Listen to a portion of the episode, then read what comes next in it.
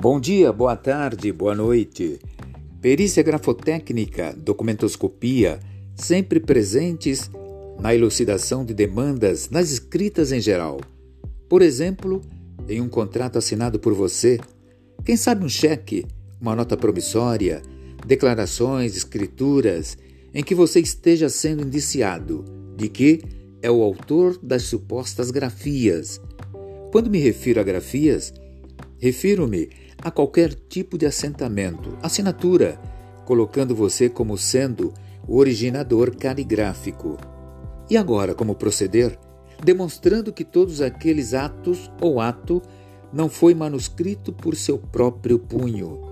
Sua negação, através da verbalização, através da palavra, de nada vale, porque sendo supostamente falsas essas anotações, assinaturas, e você, como réu, terá que demonstrar, através de provas contundentes, as falsificações ali aposta em qualquer documento.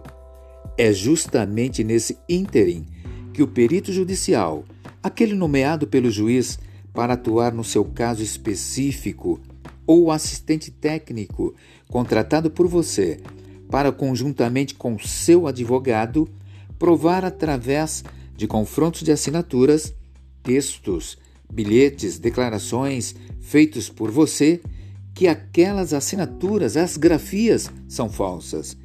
Perito judicial recebe essa nomenclatura ao ser nomeado pelo juiz, e assistente técnico é o mesmo perito judicial, mas que recebe essa identificação quando contratado por uma das partes, seja autor ou réu.